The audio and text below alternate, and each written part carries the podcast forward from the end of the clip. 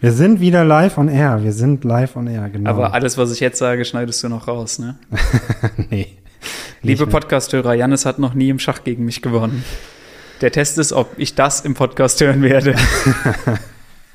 ja gut, ne, die offizielle Herausforderung, die kommt nochmal. Du drückst dich ja in letzter Zeit immer darüber, äh, davor nochmal mir Schach deutlich vorne. 2-0, 3-0, ne? Du musst dich erstmal wieder qualifizieren. Drei, ja, das mache ich. Ich habe einen höheren Elo-Score als du auf Leeches. Ja, wer weiß, wie du den bekommen hast. Wo bist du gerade? 17, 17, 7 oder so. 17, 17? 17, 25, da bin ich. Mhm.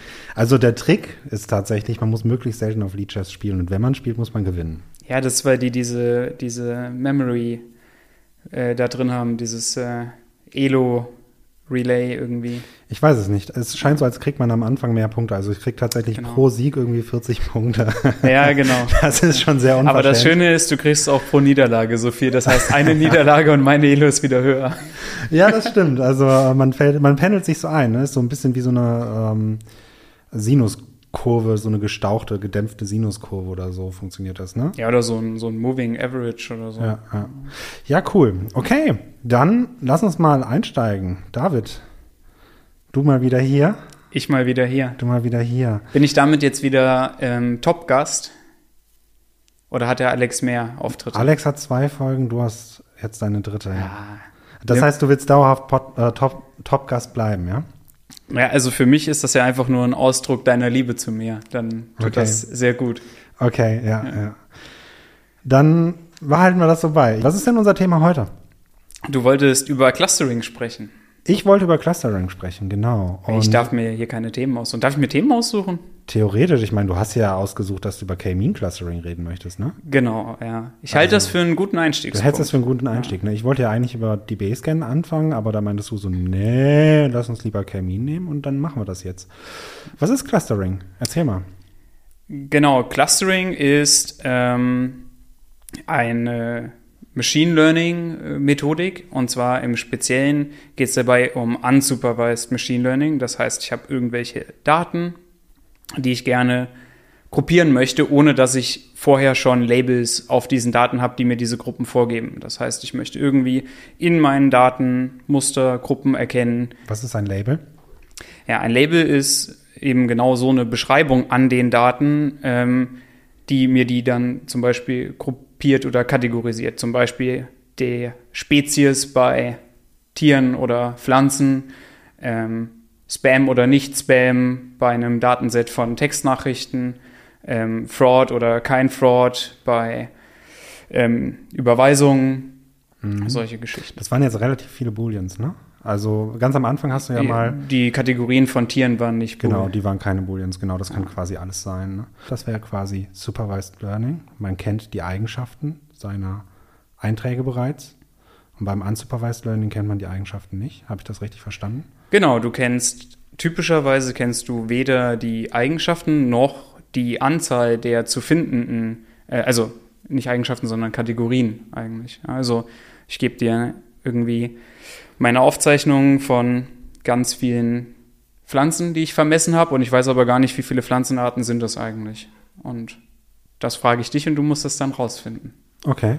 Und das machst du dann mit uh, Unsupervised Learning, zum Beispiel Clustering dann?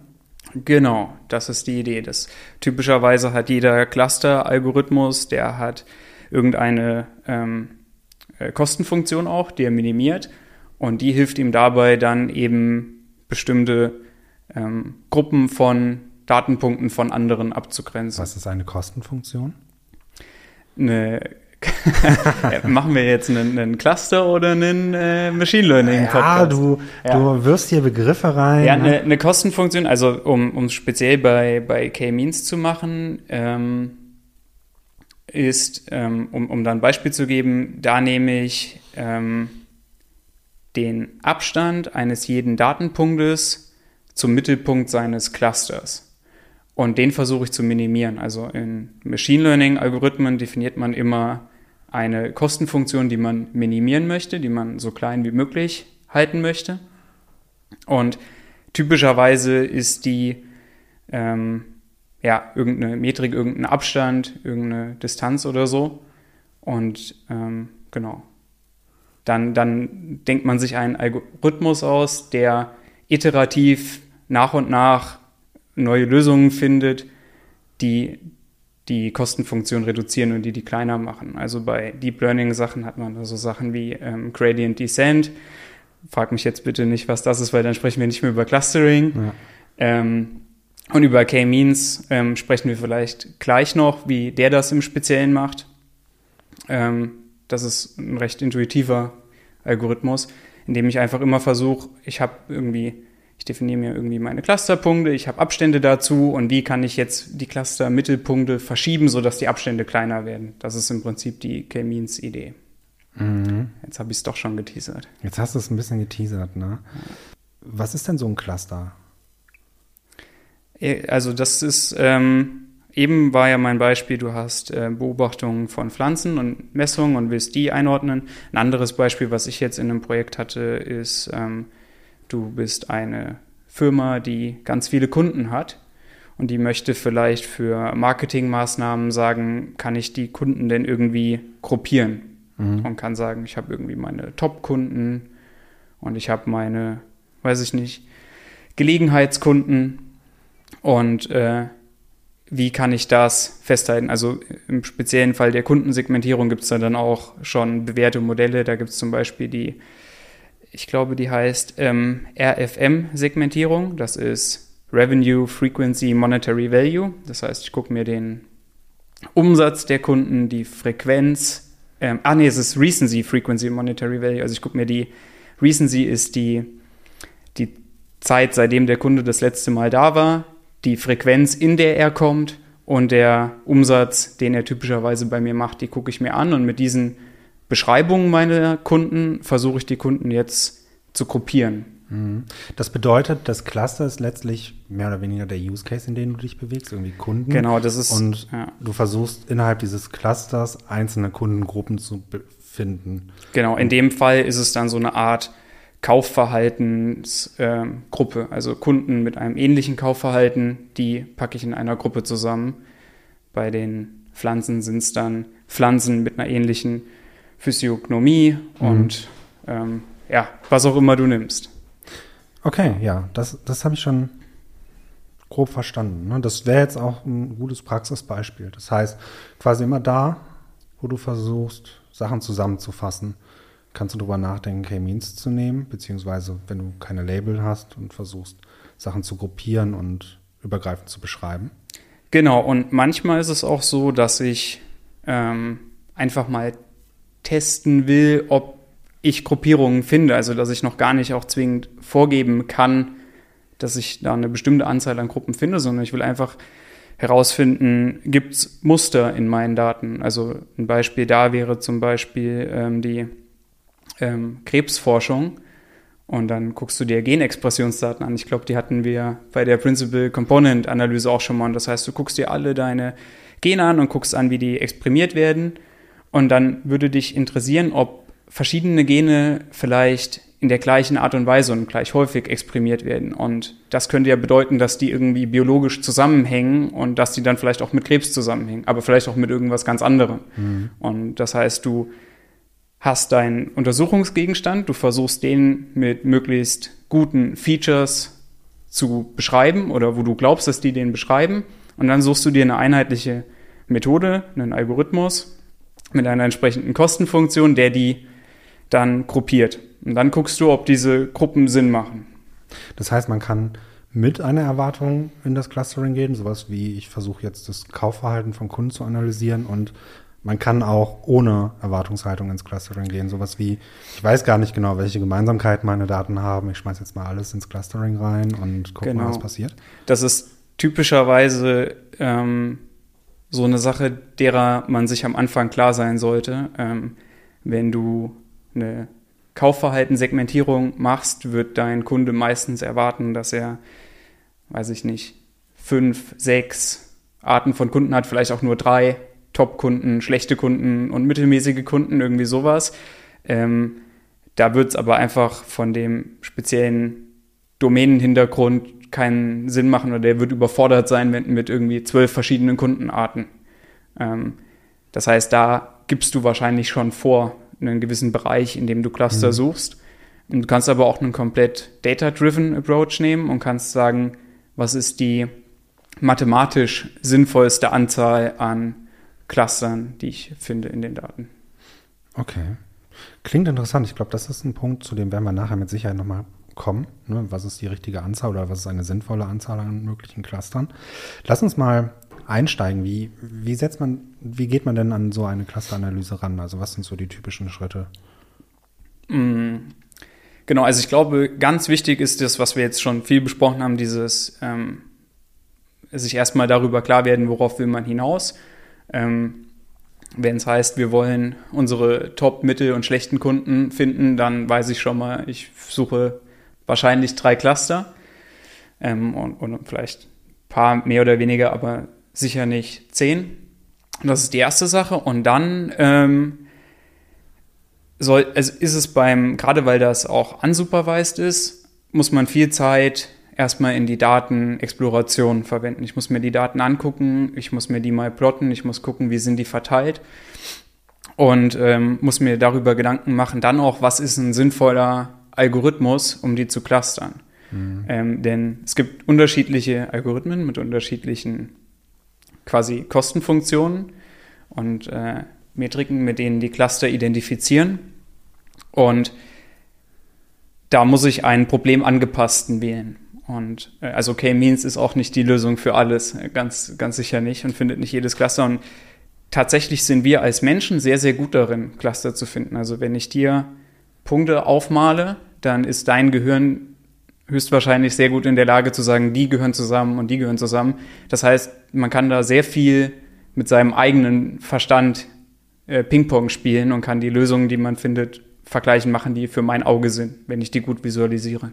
Ja, Du hast gerade etwas gesagt, das habe ich nicht ganz verstanden. Ähm, du meintest, initial schaut man auf seine Daten und schaut, wie sie verteilt sind.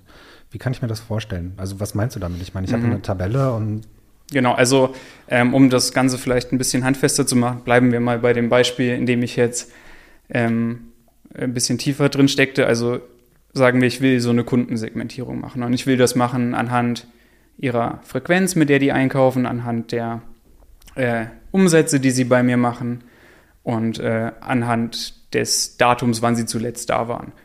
Und ich habe auch schon so eine gewisse Vorstellung. Ich stelle mir vor, ich habe irgendwie richtig tolle Kunden, die kommen ganz oft, geben dann viel Geld aus und waren auch erst diese Woche da. Und wahrscheinlich habe ich auch ähm, Kunden, die schon ganz lange nicht mehr da waren und damals auch nur ganz wenig Geld ausgegeben haben. Und vielleicht habe ich auch so Kunden, die zwar nicht so oft kommen, aber wenn sie kommen, geben sie richtig viel aus. Die machen vielleicht immer den großen Monatseinkauf, solche Geschichten das, das alles sind wahrscheinlich so Dinge, die ich oder die dann mein, mein Kunde auch erwartet zu finden. Das ist schon mal die Erwartungshaltung, über die ich mir klar werde. Und jetzt muss ich erstmal meine Daten aufbereiten und mir quasi die Feature erstellen, mit denen ich so ein Clustering machen kann. Das heißt, im ersten Fall ist das ganz einfach. Ich gehe durch alle meine Kundentransaktionen und rechne mal aus, was ist dein Gesamtumsatz im betrachteten Zeitraum, wie oft warst du da und wann warst du zuletzt da. Und dann kannst du dir das mal plotten und guckst dir mal die Verteilung an, so ähm, was ist der mittlere Umsatz meiner Kunden und wie geht das nach außen weg. Und was du typischerweise finden wirst, ist, du hast so ein paar Kunden mit einem absolut verrückt hohen Umsatz und mit einem total niedrigen Umsatz. Also typischer Outlier ja. irgendwo. Ähm, und da musst du dir jetzt Gedanken machen, wie gehe ich mit denen um. Also ich würde sagen, wenn du, ich weiß nicht, was das Geschäft ist, was du am ehesten aufmachen würdest, aber wenn du da Kunden hast, die einen signifikant höheren Umsatz haben als alle anderen, die wirst du höchstwahrscheinlich kennen. Und dann musst du die wahrscheinlich auch nicht zwingend clustern ähm, und kannst die allein deswegen schon mal rausnehmen aus der Analyse. Und außerdem solltest du dich entscheiden, K-Means-Clustering zu nehmen, hätten die auch einen negativen Einfluss auf deinen Algorithmus, weil die verzerren den. Also wenn du mhm. Ausreißer hast, dann haben die einen sehr, also gerade bei K-Means haben die einen sehr hohen Einfluss und, und ziehen die Cluster in ihre Richtung, in die Richtung der Ausreißer und dann kriegst du nicht mehr so aussagekräftige Cluster. Das heißt, eine Sache, die du machst aufgrund der Visualisierung ist Ausreißer entfernen. Mhm. Was da auch mit reinspielt ist, was du auch in der Visualisierung siehst, wie sind die Daten verteilt. Was du typischerweise wünscht ist, ähm, dass die mehr oder weniger normal verteilt sind. dann ähm, funktioniert das besonders gut. Und also man sagt, man möchte Skewness entfernen. Ähm, ich weiß ehrlich gesagt gar nicht die deutsche Übersetzung von Skewness. Ich auch nicht. Ähm, Schief, Schiefheit, Schiefe der Verteilung. Also du möchtest äh, eine eher symmetrische Verteilung deiner Feature als eine asymmetrische Verteilung. Das liegt begründet in der speziellen Kostenfunktion von K-Means. Also jetzt kommen wir nicht drum herum, mhm. über die zu sprechen. Ähm, ich versuche das jetzt äh, so, so gut wie möglich zu erklären, was K-Means macht. Ähm, also ich kann sehr empfehlen, wenn man das in, in Bildern sehen will oder so, in die Dokumentation von Scikit-Learn oder wo auch immer gibt es tausend äh, Visualisierungen davon, wahrscheinlich auch bei Wikipedia. Ja. Dann versteht man das besser. Aber grundsätzlich, K-Means hat das K im Namen. Das heißt, eine besondere Sache, die K-Means macht, ist, man gibt die Anzahl der Cluster, die man sucht, vor. Nämlich mhm. man sucht K-Cluster. Ähm, und was man dann macht, ist, man sagt zum Beispiel, ich suche drei Cluster, k ist gleich 3. Und K-Means fängt an und setzt erstmal komplett zufällig in, dein, in deine Datenwolke, setzt es drei Punkte. Und dann berechnet es für jeden Punkt den Abstand zu, diesem, äh, zu diesen Punkten. Und jeder Punkt wird dem nächsten der drei initialen Cluster-Mittelpunkte zugeordnet. Das heißt, ich habe quasi in einem ersten Schritt eine Zuordnung von allen meinen Punkten zu einem Cluster und die wird höchstwahrscheinlich sehr schlecht sein. Mhm. Ähm, das wird nicht das sein, was wir dem Auge sehen. Und was man dann macht, ist, sobald man alle Punkte zugeordnet hat, den Clustern, berechnet man den Schwerpunkt dieser so gebildeten Cluster. Das heißt, ich habe jetzt ähm, eine bestimmte Anzahl an Punkten, die ich dem ersten Cluster zugeordnet habe. Jetzt kann ich alle Koordinaten nehmen und mit hin und dann kriege ich einen neuen Cluster-Mittelpunkt. Und das mache ich für jedes Cluster. Und dann fange ich wieder an und ordne jetzt wieder jeden Punkt den neuen Cluster-Mittelpunkten zu. Mhm. Und das wiederholt man so lange, bis die Cluster-Mittelpunkte sich nicht mehr verschieben. Und dann hat man quasi eine stationäre Lösung. Und das ist genau ähm, der, der Algorithmus von K-Means. Die Kostenfunktion, die da drin steckt, also das, was das mathematisch ist, das ist die sogenannte Within Cluster Sum of Squares. Das ist, glaube ich, WCSS. ähm, das heißt, ich ähm, summiere die mittleren Abstände der Punkte zum Cluster-Mittelpunkt für jedes Cluster und das möchte ich minimieren. Also ja. diese Within Cluster Sum of Squares, die möchte ich minimieren. Das ist das Ganze mathematisch gesehen. Und was daraus einhergeht, sind mehrere ähm, Annahmen, die ich eigentlich über meine Daten a priori treffe. Denn diese Abstände, die berechnen, also erstmal muss ich überhaupt festlegen, wie berechne ich solche Abstände. Typischerweise macht man das mit einer euklidischen Distanz, das heißt diese normale Distanz, die wir kennen. Ja. Ich, Betrag eines Vektors. Genau, Betrag eines Vektors. Ich ziehe alle Dimensionen voneinander ab, quartiere das und ziehe die Wurzel darüber. Und ähm, das bedeutet aber, ich gehe davon aus, dass meine ähm, Cluster typischerweise ähm, sphärisch sind, also in, in alle Richtungen gleich ausgedehnt. Ja. Und dass ich ähm, die Features, weil ich plotte meine Daten ja entlang der Feature-Achsen, also so viele Feature wie ich habe, so viele Dimensionen habe ich, ja. dass die ungefähr gleich groß sind. Also dass die gleich große Einheiten haben, weil ähm, du kannst dir vorstellen, wenn ein Feature jetzt viel größere Ranges hätte, also von viel kleineren zu viel größeren Werten geht als die anderen Feature, dann hätte das einen viel höheren Einfluss auf die Kostenfunktion. Könnte man das nicht wegnormalisieren? Deswegen haben wir damit jetzt eine neue Vorverarbeitungstechnik gefunden, okay. die wichtig ist. Wir sollten Ausreißer entfernen, wir sollten eine einheitliche, äh, eine, also die Varianz standardisieren und wir sollten ähm, normalisieren auf gleiche, ähm, also Min-Max-Skalierung auf gleiche Werte. Genau. Und das muss man sich halt quasi im Vorhinein überlegen und man muss sich auch quasi überlegen, gehe ich davon aus, dass meine Cluster diese Eigenschaften erfüllen werden. Ja. Ähm, du kannst dir andere Verteilungen von Daten vorstellen. Auch da sei wieder auf die Scikit-Learn-Doku verwiesen, die ganz viele Beispiele hat mit Punkte, Wolken und welcher Algorithmus dafür am besten geeignet ist. Also wenn man das schafft, sich vorzustellen, man könnte sich ja vorstellen, ich habe ganz viele Punkte in so einem kleinen Kreis und dann ziehe ich einen viel größeren Kreis um den kleinen Kreis und auf dem liegen auch wieder ganz viele Punkte. Das heißt quasi, mein inneres Cluster wird von einem äußeren Cluster umschlossen. Ja. Das wirst du mit K-Means nicht entdecken können, weil K-Means eben einfach die in dem Fall ist das dann ja zweidimensional, was ich jetzt beschrieben habe, einfach die Distanzen berechnet und er zieht dann quasi in der Mitte einen Strich da durch. Ja. Ja, okay, das stimmt, das stimmt. Ja. Ich würde mal äh, ein bisschen rekapitulieren. Ich hatte dir ja irgendwie vor, vor entfernter Zeit, gestern quasi, eine Frage gestellt, die äh, da hieß, äh, was meinst du eigentlich mit Verteilung in der Tabelle? Ich muss gestehen, ich habe wesentlich unfachlicher gefragt. Ich habe gerade überlegt, gut, wir haben da eine Tabelle und unter Verteilung habe ich mir jetzt etwas rein Visuelles vorgestellt. Das war das, was du damit meinst, war aber eine rein statistische Verteilung der Werte. Ja. ja. Genau. Diese, diese Antwort hätte tatsächlich schon gereicht für mich. Äh, ja, fairerweise hast du mich das gestern gefragt, als ich schon fast im Feierabend war und gerade einkaufen gehen wollte. Ja, ja. nee, alles gut, alles gut. Das nächste, und da muss ich, will ich einfach wieder ein bisschen weiter zurückgreifen ähm, du hattest an, anfangs hattest du gesagt, wir sind extrem gut darin, Sachen zu visualisieren. Also wir können optisch sehr gut erkennen, was ein Cluster bildet und was zusammengehört. Ne? Und das mhm. muss man natürlich dem Computer irgendwie beibringen. Das ist das was, Verfahren, was du jetzt gerade beschrieben hast. Aber auch da habe ich eine wesentlich unfachlichere Frage an diesem Punkt. Und zwar, ich habe ja eine Tabelle. Und diese Tabelle kann ja x Spalten haben. Lass uns mal zehn Spalten haben. Ich habe ja noch gar keine Visualisierung. Also ich gucke ja gar nicht so richtig auf die Tabelle. Und kann dann sagen, okay, diese Sachen, die gehören jetzt zusammen.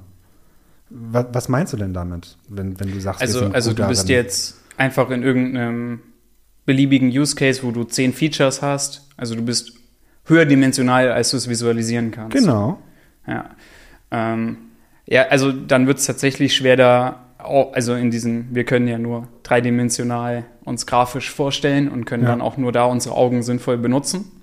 Also eine Möglichkeit, die du da hast, ist, Du kannst äh, dir unsere Podcast-Folge über Dimensionsreduzierung mit der Principal Component Analyse angucken und dann kannst du deine zehn Features auf drei Principal Components oder auch auf zwei reduzieren. Dann kannst du es plotten und dann kriegst du schon mal eine Vorstellung. Also das wäre eine okay. Möglichkeit. Wäre das zwingend in jedem Sachverhalt sinnvoll? Also ich meine, die PCA ist dann gut, wenn die Daten korrelieren, aber nehmen wir jetzt mal an, wir haben zehn komplett unkorrelierte Spalten also du musst es nicht machen und quasi die, die ähm, also K-Means funktioniert auch höherdimensional. Ja. Ähm, es ist einfach eine Hilfe, wenn du es dann selber visualisieren willst und wenn du es mit deinem, quasi mit deinem Geist, mit deinem Auge überprüfen willst. Ja. ja. Genau, diese euklidischen Abstände, von denen du gesprochen hast, die funktionieren quasi in beliebig vielen Dimensionen. Man muss genau. sie nicht aufzeichnen. Das ist ja immer die gleiche mathematische Formel. Ne? Ja. Okay. Das bedeutet, ich meine, wenn ich jetzt an K-Means denke, dann, oder K-Means Clustering denke, dann habe ich immer direkt diese Bilder im Auge, wo ein Koordinatensystem ein zweidimensionales geplottet ist und man sieht da seine bunten Wolken drin. Aber wenn ich dich jetzt richtig verstanden habe, dann muss das gar nicht immer der Fall sein, ja? Nee, das kann ähm, beliebig hochdimensional sein, ja. Ja, also, also man wird nicht immer zwingend etwas sehen. Nee, das wirst du dann nicht mehr sehen. Okay. Ja. Also zum Beispiel, ähm, ja, so, so Genexpressionsdaten, ich weiß nicht, wie viele Gene du da nebeneinander ja. hast. Ja. ja, cool. Wie wendest du es denn an eigentlich? Also das, was du jetzt gerade alles gesagt hast, ist das etwas, was du dir reinprogrammierst aktiv in deinen Machine Learning Code oder ist das etwas, was dir deine Bibliothek abnimmt und du musst ja im Prinzip nur noch die richtigen Werte übergeben? Ja, ähm, es erinnert mich ein bisschen an unsere erste Folge, ja, wo wir dieses Thema hatten mit wie wichtig ist mathematisches Hintergrundwissen ja. und so. Ähm, ich glaube, das ist tatsächlich, sind wir dann jetzt an dem Punkt, wo wir da ein gar nicht so schlechtes Beispiel haben für das, was ich damals auch schon sagte. Denn die Benutzung von K-Means mit Scikit-Learn ist wie alles Mögliche da recht einfach. Mhm. Also ich habe meine Daten, ich packe die in einen äh, Pandas Data Frame und ich äh, schmeiß die durch meinen Scikit-Learn-Code von zwei, drei Zeilen Code und da wird was rauskommen. Ähm, das ist immer der Fall und das sieht auch ähm, im Zweifelsfall noch gar nicht mal so schlecht aus. Und ich glaube, dann kommt so ein bisschen der eigentliche Inhalt von Data Science zum Vorschein. Ja. Dann muss ich nämlich mein Domain äh, Knowledge benutzen, also mein Domänenwissen und muss mir halt überlegen, macht das Sinn, was da rauskommt? Warum kommt das so da heraus, wie ich es hier sehe. Und ähm, habe ich meine Daten so vorbereitet, wie der Algorithmus das eigentlich annimmt, dass mhm. sie seien. Und ähm, also tatsächlich war das in diesem Fall von der Kundensegmentierung man das ganz schön gesehen. Ähm, ich hatte ja gesagt, diese RFM, Recency, Frequency, Monetary Value. Und wenn man das jetzt einfach mal ähm, nur so macht, dass man diese Werte roh aus den Daten berechnet. Ich habe da mal, ich habe mal hier bei Elio so einen Machine Learning Workshop gegeben und da ja. haben wir, gibt so ein Keckel ähm, Online Retail Datenset. Das ist irgendein Shop äh, aus UK, die ganz viele Kunden haben und alles Mögliche verkaufen an die. Und da kann man das äh, ganz einfach machen, gibt es auch tausend Tutorials. Ja. Und in den meisten dieser Tutorials sieht man dann, ja, okay, die gucken, ähm, was haben wir heute für ein Datum, wann war der Kunde zuletzt da, dann habe ich einen Recency-Wert, irgendeine Anzahl von Tagen. Dann wird geguckt, äh, Group by Customer, Count, Receipt ID, dann weiß ich, wie oft war der da, dann habe ich die Frequenz und dann summiere ich noch den Umsatz pro Kunden und dann habe ich den Gesamtumsatz habe ich meine drei Features, werfe ich das durch K-Means. Das Schöne ist, das ist dreidimensional, ich kann mir das noch angucken. Und dann wirst du irgendeine Punktewolke sehen, wo sehr schön hintereinander liegende ähm, Cluster du dir dann plotten kannst. Äh, irgendwie schön in drei unterschiedlichen Farben. Und die werden komplett linear hintereinander liegen. Ähm, und du wirst oben in der Ecke wirst du identifizieren Kunden mit einem sehr hohen Umsatz, mit einer sehr hohen Frequenz und äh, die erst kürzlich da waren. Und dann schreibst du dran, das sind meine Top-Kunden, weil die sind ja klasse. So, die mhm. kommen ja sofort. Ähm, und unten hast du andere Kunden, ganz niedriger Umsatz, niedrige Frequenz und waren lange nicht mehr da. Das sind die schlechten Kunden. Und dann bist du fertig. Und was du dann aber nicht gemacht hast, ist ein gutes Data Preprocessing, weil ähm, deine, die Daten, die du benutzt hast, die haben jetzt ein paar Probleme. Denn eines dieser Probleme ist, die Feature, die sind sehr hoch korreliert. Denn die Kunden, die einen sehr hohen Umsatz haben, sind wahrscheinlich auch die Kunden, die sehr oft da waren. Mhm. Weil mit jedem Mal, mit dem die da waren, hatten die wieder einen höheren Umsatz. Das heißt, du hast geclustert auf korrelierten Features. Das heißt, im Endeffekt hättest du wahrscheinlich das gleiche Ergebnis bekommen, wenn du nur auf den Umsatz geclustert hättest. Die Frequenz hast du gar nicht als eigenständige Eigenschaft deines Kunden betrachtet, sondern die hat einfach dem Umsatz mitgeholfen. Mhm. Ähm, das heißt, was wäre hier besser gewesen? Es wäre besser gewesen, du hättest den durchschnittlichen Umsatz pro Einkauf genommen. Das heißt, du teilst einfach deinen Gesamtumsatz durch die Anzahl der Einkäufe und dann sind die beiden Features dekorreliert. Ja, dann weißt du auch, wenn der Jan ist, wenn er da ist, gibt er viel aus. Ich weiß aber nur ja. anhand dieses Wertes noch nicht, wie oft er da war. Ja. So, und jetzt kann ich auf einmal Kunden mit einem hohen Bon äh, und einer niedrigen Frequenz von Kunden mit einem niedrigen Bon und einer niedrigen Frequenz und, so, und kann diese Dinge besser separieren. Und das ist ja das, was ich eigentlich will. Also das ist die Realität, die dein Online-Retail-Kunde wahrscheinlich kennt und erwartet.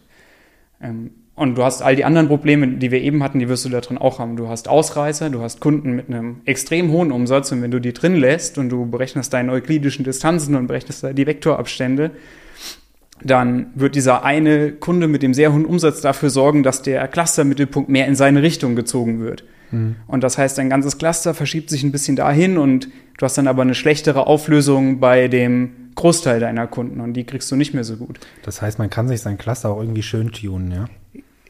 Ja, beziehungsweise du, genau, also du kannst durch ein schlechtes Preprocessing Cluster bekommen, die vielleicht dann schön aussehen, aber nicht dementsprechend, was du eigentlich suchst, oder? Mhm. Also wenn man überhaupt von so einer Wahrheit sprechen kann, ist es halt unsupervised. Ne? Ja, aber man kann auch entsprechend hin zu einer Erwartung arbeiten, ja? Genau, und das ist halt auch der Punkt. Ähm, in, in dem speziellen Fall wird dein Kunde eine Erwartung haben und wird schon sich vorstellen, was für Kunden habe ich denn? Aber also die Erwartung, die ist ja auch nicht random, sondern ja. der, der, kennt die ja, die sind ja wirklich so. Ja. ja. Okay, das, das hat sehr viel schon mit Gruppenverständnis zu tun. Ne? Also dein Cluster bildet eine Gruppe und du versuchst diese Gruppe zu verstehen. Genau. Lass uns da doch mal direkt rein, reingerätschen. Versteht man jede Gruppe, die man sieht?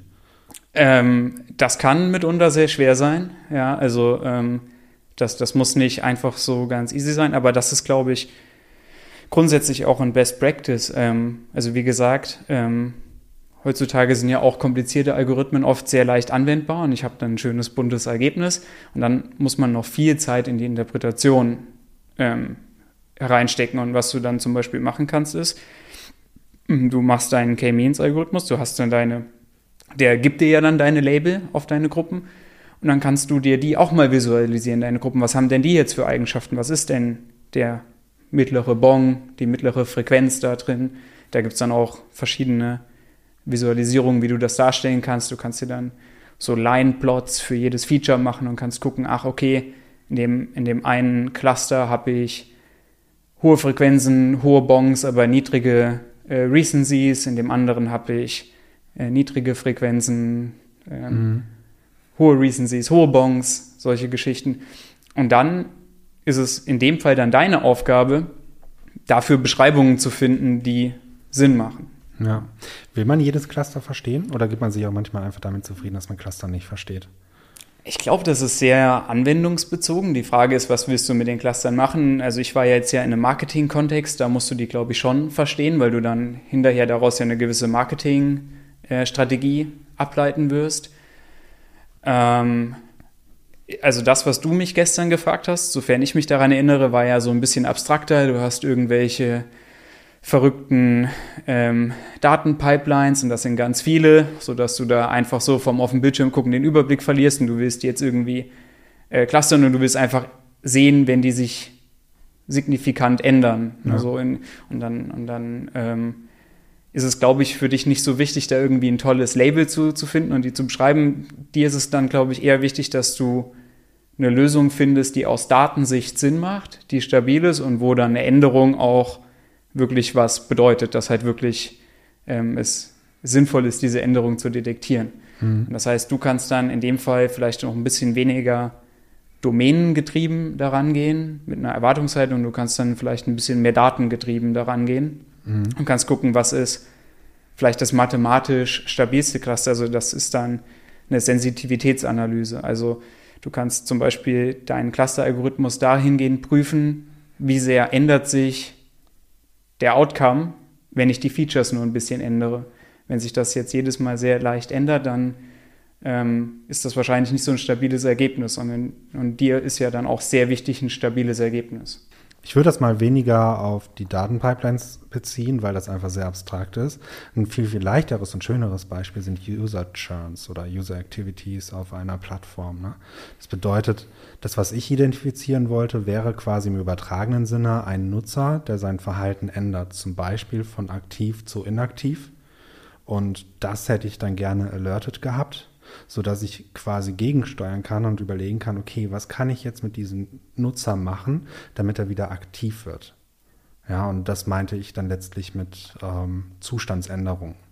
Und jetzt hast du die ganze Zeit, oder die ganze Zeit ist übertrieben, aber jetzt hast du erwähnt, dass es stabile und instabile Cluster gibt. Ist das vergleichbar damit, dass ein stabiles Cluster quasi ein Cluster ist, wo man über mehrere Zeitperioden, wenn man jetzt kontinuierlich User-Aktivitäten mitnimmt, quasi gleichbleibende Nutzer in den Clustern hat? Oder meinst du damit was anderes? Ähm, ja, ich glaube, auch da haben wir jetzt tatsächlich zwei Punkte. Also ähm, das, was du jetzt gerade beschrieben hast, ist ja auch ähm, so eine Sache. Also dein das Aktivitätsverhalten von Usern kann sich über die Zeit ja auch quasi über alle deine User gesammelt ändern. Also mhm. ähm, vielleicht klicken, ich weiß nicht wie, also vielleicht sind User heutzutage im Internet viel aktiver, als sie es vor zehn ja, Jahren oder waren. Ich mache ein bescheuertes Rollout und auf einmal geht keiner mehr online. Ja, oder sowas. Ähm, aber, ähm, oder zum Beispiel äh, auch wieder im Fall dieser Kundensegmentierung, die hast du ja einmal irgendwann trainiert mit irgendwelchen typischen Bongs. Ja. ja.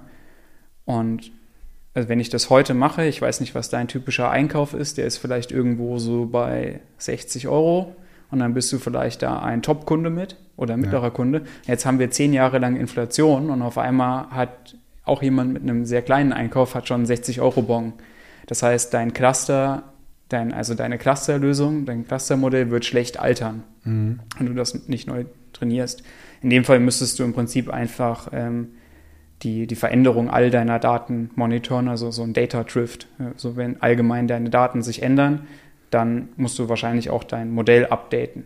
Das heißt, meine Annahme, die ich gerade getroffen habe, die ging davon aus, dass das Cluster, dass sich der, der Umstand des Clusters selbst nicht verändert, aber das Nutzerverhalten ändert in dem Fall. Genau. Und das, was du jetzt beschrieben hast, ist, dass sich quasi das, der, der gesamte Zustand des Clusters ändert. Und damit hast du ja sogar angefangen. Okay, ja. Ja, genau. Und eine andere Sache, also diese Sensitivitätsanalyse, die, die könnte jetzt auch einfach sein, dass, dass ich nicht unbedingt der der komplette Mittelwert meiner Verteilung ändert, sondern ähm, dass ich einfach nur also innerhalb der gleichen Verteilung ein bisschen schraube an den einzelnen Feature-Werten, die so ein bisschen verteile und also ein bisschen quasi wackel. Mhm. Und wenn das schon dazu führt, dass mein Ergebnis jetzt komplett andere Cluster sind, dann ist meine Lösung da nicht sehr stabil. Dann, dann ähm, habe ich da schon ein Problem. Was wäre denn so ein Schrauben an so einem Feature? Wie kann ich mir das vorstellen? Ich meine, die Werte, die sind ja fest, ne? Also wir haben jetzt. Ja, du kannst da ja aber zum Beispiel ein bisschen Neues draufgeben. Du kannst da ja normal verteilten Neues oder so mal draufgeben und vielleicht kommt dann was ganz anderes raus. Das heißt, du verschiebst die Werte minimal. Genau, du verschiebst sie so, dass sich aber quasi die Statistik der Gesamtheit nicht verändert. Cool. Und dann kommt was anderes raus. Und bei K-Means hast du sogar auch ähm, sowieso das inhärente Problem. Ich hatte ja gesagt, so dieser Algorithmus so grob, der funktioniert so, ich werfe am Anfang äh, zufällig Cluster-Mittelpunkte in meine mhm. Daten da steckt ja zufällig drin. Und es ist tatsächlich so, dass jedes Mal, wenn ich das mache, kommen ein bisschen andere Cluster raus. Ähm, wenn ich jetzt Glück habe und irgendwie einen Use Case habe, wo die Cluster, die da rauskommen, aber trotzdem immer recht ähnlich sind und sich in gleichem Maße interpretieren lassen, ist das ganz schön. Dann heißt das schon mal, dass ich ganz gut verständliche Daten habe. Es kann aber auch sein, dass quasi mit jedem Mal, wo ich das Modell trainiere und auswerte, das wieder anders aussieht. Dann ist das offensichtlich auch sehr sensitiv gegenüber den, der Initialisierung, gegenüber den Anfangsbedingungen. Dann habe ich auch ein Problem. Da gibt es dann auch ein paar Methoden, was man machen kann. Ähm, man kann zum Beispiel standardmäßig einfach das zehnmal laufen lassen und dann nimmt man vielleicht die Lösung, die am Ende den geringsten Abstand ähm, zu den Clustermittelpunkten hat, also wo die Kostenfunktion am geringsten ist. Es gibt ähm, auch, ne, das habe ich eben noch mal schnell nachgelesen, eine äh, K-Means Plus Plus Implementierung.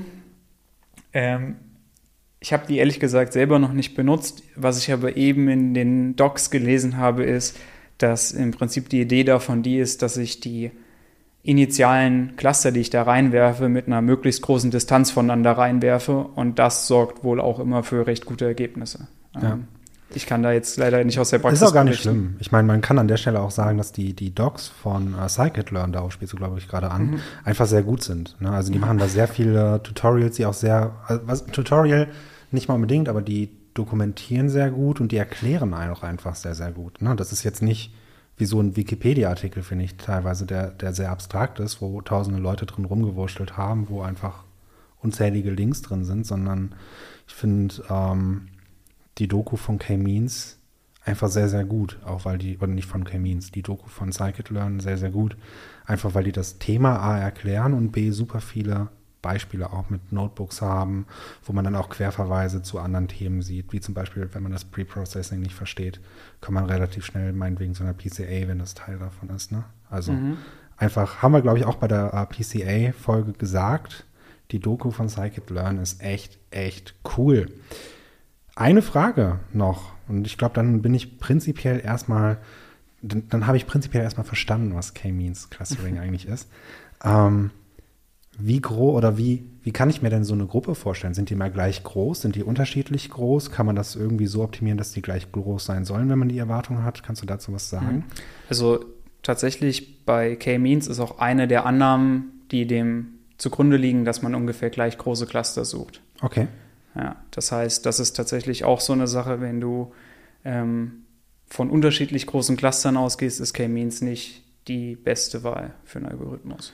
Okay, das ist natürlich ein sehr wichtiger und sehr guter mhm. Hinweis. Wie wähle ich denn jetzt die richtige Anzahl an Clustern aus? Also natürlich, wir können jetzt in eine Erwartungshaltung reingehen, wie du schon gesagt hast, aber nehmen wir mal an, wir haben diese Erwartungshaltung jetzt nicht.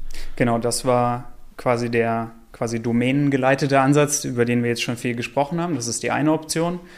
Kunde gibt mir vor, finde da drin sechs oder ja. ungefähr sechs, sechs Gruppen. Und dann kann man das Ganze noch ähm, mathematisch machen. Ähm, das heißt, ähm, äh, ich weiß nicht, ob wir schon mal in einem, einer anderen Folge über so die erklärte Varianz gesprochen haben. Weiß ich nicht. Ähm, ich höre dir kaum zu. äh, also es gibt, also das ist jetzt eine Methode. Also erstmal, es gibt mehrere mathematische Methoden, die, ich glaube, die, die man so als erstes findet, wenn man googelt, ist die sogenannte Elbow Method, mhm. also die Ellbogenmethode. Das ist quasi eine visuelle ähm, Auswahl der optimalen Anzahl, wenn man da einen Plot erstellt und der Plot, der hat so einen Knick, also im Optimalfall hat er so einen Knick wie ein Ellbogen und am Ellbogen findet man die optimale Anzahl der Cluster. Und was, was man, genau wird da geplottet? Äh, genau, was man da nämlich macht ist, ähm, man lässt K-Means einfach mehrmals laufen für ähm, K ist gleich 1 bis 10. Ja, man probiert bis zu 10 Cluster mal alles aus. Und dann plottet man sich die erklärte Varianz über die Anzahl der Cluster. Und jetzt müssen wir natürlich sagen, was ist die erklärte Varianz? Ähm, und du kannst dir das so vorstellen, ähm, du hast deine Datenwolke, die du plottest über die Feature. Und wenn du und quasi die, die Information, die da drin steckt, ist quasi die Ortsinformation eines jeden Punktes. Mhm. Du weißt von jedem Punkt dann, wo er ist. Und das weißt du quasi in dem Moment, wenn du jeden Punkt als ein eigenes Cluster ansiehst. Also sagen wir, du hast 100 Punkte. Und wenn du dann 100 Cluster nimmst, dann ist jeder Punkt sein eigenes Cluster. Und dann hast du die komplette Information. Dann hast du quasi eine maximale erklärte Varianz. Dann verstehst du alles, mhm. was da drin passiert. Und wenn du jetzt aber sagst, ich schränke das ein und ähm, ich mache daraus eine geringere Anzahl von Clustern, dann wirst du danach, weißt, kennst du nur noch den Mittelpunkt eines jeden Clusters. Und das heißt, für jeden einzelnen Datenpunkt in so einem Cluster kriegst du quasi eine Unsicherheit, nämlich da, wo er eigentlich liegt und dann der Abstand zum Mittelpunkt. Mhm. Und diese diese Unsicherheit, die ist umso größer, je weniger Cluster du hast. Wenn du sagst, alle Punkte sind nur noch in einem Cluster, dann hast du nur noch einen Mittelpunkt und quasi, und dann ist die Unsicherheit quasi die Varianz deines kompletten Datensets. Mhm. Ja, Varianz ist ja immer die Summe der Abstände aller Punkte zum Mittelpunkt. Und wenn du ein Cluster hast, dann ist quasi die Varianz da drin genau die des ganzen Datensets. Und wenn du dann Cluster dazu nimmst, dann wird die Varianz immer, also die erklärte Varianz wird dann immer ein bisschen größer, also du hast immer ein bisschen mehr Informationen, bis du theoretisch jeden Punkt als eigenes Cluster hättest. Und das ist also mit der, also wenn du auf der x-Achse die Anzahl der Cluster hast und die erklärte Varianz auf der y-Achse, dann ergibt das genauso eine Ellbogenkurve. Ja. Und was man dann sagt, ist, an diesem Ellbogen, da ist so ein Knick und das heißt, ähm, an der Stelle habe ich eine ähm, sehr, also sehr wenig zusätzlich erklärte Varianz, wenn ich Cluster mehr nehme. Ja. Also quasi der, der Vorteil, den ich dazu bekomme, noch ein Cluster mehr zu nehmen im Sinne meiner erklärten Varianz, der ist da deutlich geringer, als es vorher ist.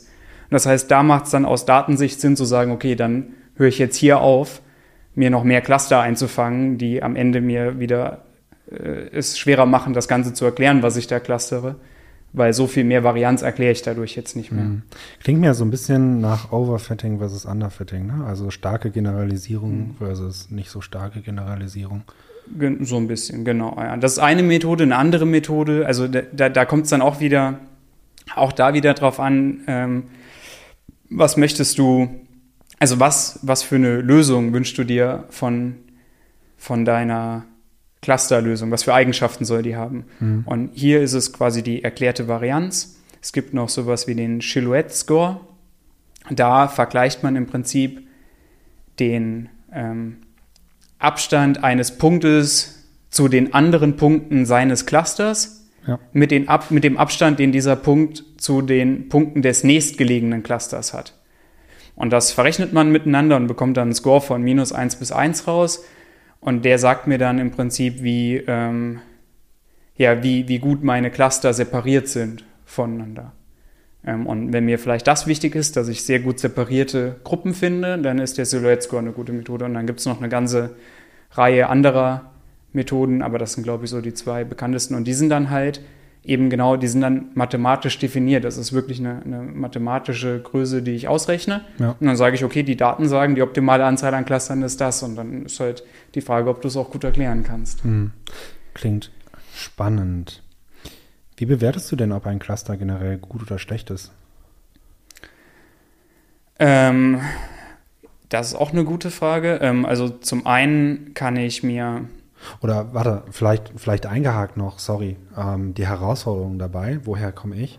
Nehmen wir mal an, wir haben jetzt eine lineare Regression, dann kann ich ja sehr gut prüfen, wie groß meine Abweichung von mhm. äh, der äh, Regressionsgraden eigentlich ist. Ne? Und wenn ich eine große Verteilung um diese Grade habe, dann habe ich eben keine linear korrelierten Daten und entsprechend habe ich ein schlechtes Modell, meinetwegen. Ne? Mhm. Ne? Und je näher ich mich dann näher, desto ähm, besser bin ich. Das heißt, ich habe wirklich faktisch einen mathematischen Wert, beziehungsweise eine Zahl sogar, äh, die mir sagt, ob, ob das, was ich gemacht habe, jetzt gut oder schlecht ist, zumindest im Fall ja. der linearen Regression. Und ich glaube, bei relativ vielen Supervised Learning Methoden ist das der Fall. Beim Clustering stelle ich mir das jetzt super schwer vor. Genau, also da hast du dann eben auch eigentlich diese zwei Möglichkeiten. Also wenn du ein Datenset hast und du hast dafür zwei Clusterlösungen, kannst du zum Beispiel den ähm, Silhouette oder Silhouette Score. Ähm, Ach, ist schon stimmt, spät. Ja. Den kannst du ausrechnen und dann kannst du eben sagen, okay, ähm, die eine Lösung, da habe ich besser separierte Cluster als in der anderen. Ja. Die Frage ist aber, habe ich überhaupt vielleicht sehr gut separierte Cluster gesucht oder war mir etwas anderes an der Stelle? Jetzt hört man wichtig? auch, dass es bei mir Klick macht. Ne? Das kannst du genauso gut mit der Elbow-Methode machen. Ne? Genau. Indem du schaust, wie, welche Varianz hast du noch in deinen Daten. Genau, aber das ist dann so ein bisschen die Frage, ähm, also das ist auch, das ist natürlich Manchmal klappt das und ist sehr schön, manchmal plottest du eine Ellbogenmethode und du hast keinen Ellbogen. Du hast eher so eine Gerade und dann ist es schwer. Und dann gehe ich zur Silhouette. Genau, und dann äh, neigt man vielleicht dazu, eher ein paar mehr Cluster zu nehmen. So, aber theoretisch kannst du dir auch da einfach eine, eine Metrik definieren. Was ist mir wichtig? Welche Eigenschaft soll meine Clusterlösung haben? Und dann kannst du die quantitativ analysieren. Und das andere ist wiederum dieses äh, domänengetriebene, ähm, macht das Sinn für meinen Use Case und kann ich das interpretieren und kann ich das verstehen? Ja. Das ist auch eine Möglichkeit. Und schön ist es natürlich, wenn du es plotten kannst und du kannst dein von der Evolution trainiertes Gehirn da drauf gucken lassen. Und also in ganz vielen Fällen guckt man drauf und sagt, was ist denn da passiert? Also mhm. er hat es offensichtlich nicht gefunden. Also wir haben dann das Gefühl, genau zu wissen, was richtig ist, ähm, weil es für uns sehr klar ist. Ja, spannend. Ähm was sind denn so Voraussetzungen, die man erstmal erfüllt haben muss, um mm, die richtigen Daten zu haben? Voraussetzungen in dem Sinne, brauche ich viele Daten oder kann ich das schon auf wenig Daten machen? Brauche ich viele Feature oder reicht mir schon ein paar aus? Also ähm, du kannst auch sehr wenige Daten clustern. Also da ist es jetzt nicht so, dass du, du musst ja nicht ähm, wie beim äh, Supervised Problem irgendwelche Label lernen und die dann akkurat klassifizieren. Du wirst immer irgendeine Clusterlösung haben. Also du kannst dir fünf Punkte hinmalen und dann kannst du die in drei Cluster einteilen. Mhm. Ähm, ist kein Problem. Die Frage ist dann, ob das Sinn macht, ja. Ja, aber das äh, kann man sich ja schon vorstellen. Du kannst drei Stück ganz nah zusammenmalen und die zwei anderen woanders hin und dann findest mhm. du da drei Cluster drin. Das heißt, es, außer jetzt erstmal, ob eine K-Means-Analyse überhaupt Sinn macht, ne? aber es gibt so gesehen keine großen Anforderungen an die Menge der Daten, höchstens an die Qualität. Genau, also du hast diese, diese Grundvoraussetzungen. Du gehst von sphärischen Clustern aus, du gehst von Clustern gleicher Größe aus. Ähm, und was hatten wir noch? Ähm, genau, dass die eine ähnliche Varianz haben und ähm, normierte Feature-Werte haben. Cool. Vielleicht noch als, ich glaube schon fast letzten Punkt, das hattest du jetzt gerade einmal angerissen, ähm, Cluster-Updates. nehmen wir mal an, Inflation kommt. Das ist jetzt gerade der Fall. Oder Corona und ähm, die Leute waren auf einmal alle drin und nicht mehr draußen. Ne? Und wenn man da jetzt irgendwelche Modelle hat, es muss ja nicht nur unbedingt K-Means sein, das kann ja alles sein. Ähm, ganz, ganz viele Machine Learning Modelle haben in dieser Zeit nicht mehr richtig funktioniert oder nicht mehr erwartet funktioniert. Also was ich damit sagen will, es gibt unzählige Gründe, warum man etwas jetzt ähm, updaten möchte. Sei es jetzt ein, ein, harter Einschnitt, wie jetzt in unserem Fall die Inflation oder Corona, oder sei es jetzt einfach ein Nutzerverhalten, welches sich über die Zeit ändert. Ähm, welche Herausforderungen gibt es da bei K-Means Clustering? Ich meine, es ist ja so schon schwer, die Cluster zu erklären. Ne? Ja, ähm, genau. Also ich glaube, dir bleibt dann in so einem Fall nichts übrig, dass du halt einfach ähm, deine neuen Daten wieder durch die äh, Vorverarbeitungspipeline schickst, hm. neue clusterst und dann ähm, kannst du dir mal angucken, dann kannst du dir zum Beispiel angucken, ähm, du hattest ja vorher eine gewisse Verteilung deiner Punkte auf die Cluster, also quasi wie bei einer Wahl, wie viele mhm. haben CDU, SPD, FDP gewählt. Und dann hast du die hinterher und dann kannst du mal, dann kannst du dir so Wanderungsdiagramme zeichnen und kannst gucken, wie ist das ungefähr gleich groß geblieben oder habe ich jetzt, ist jetzt auf einmal das eine Cluster viel größer.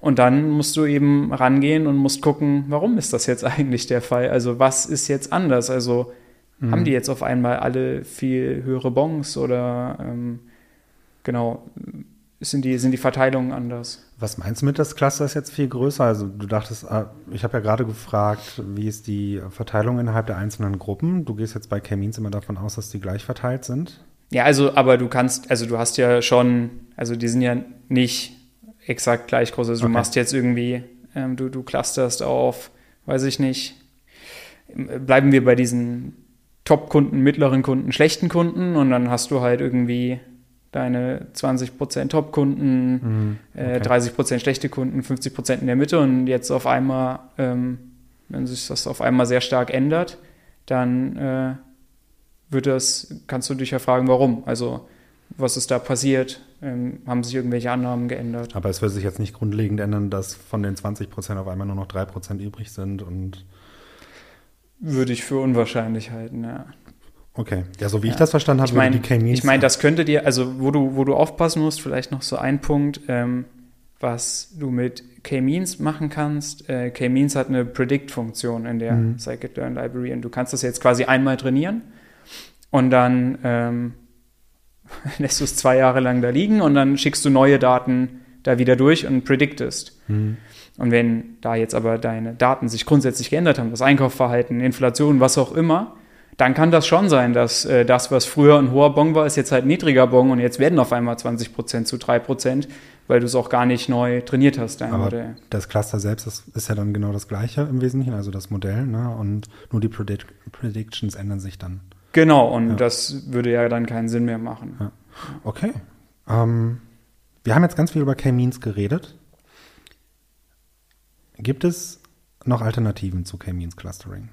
Auf jeden Fall, genau. Ähm, die, die beiden, mit denen ich jetzt schon äh, ein bisschen mehr Kontakt sonst noch hatte, ähm, sind, du kannst ein hierarchisches Clustering machen.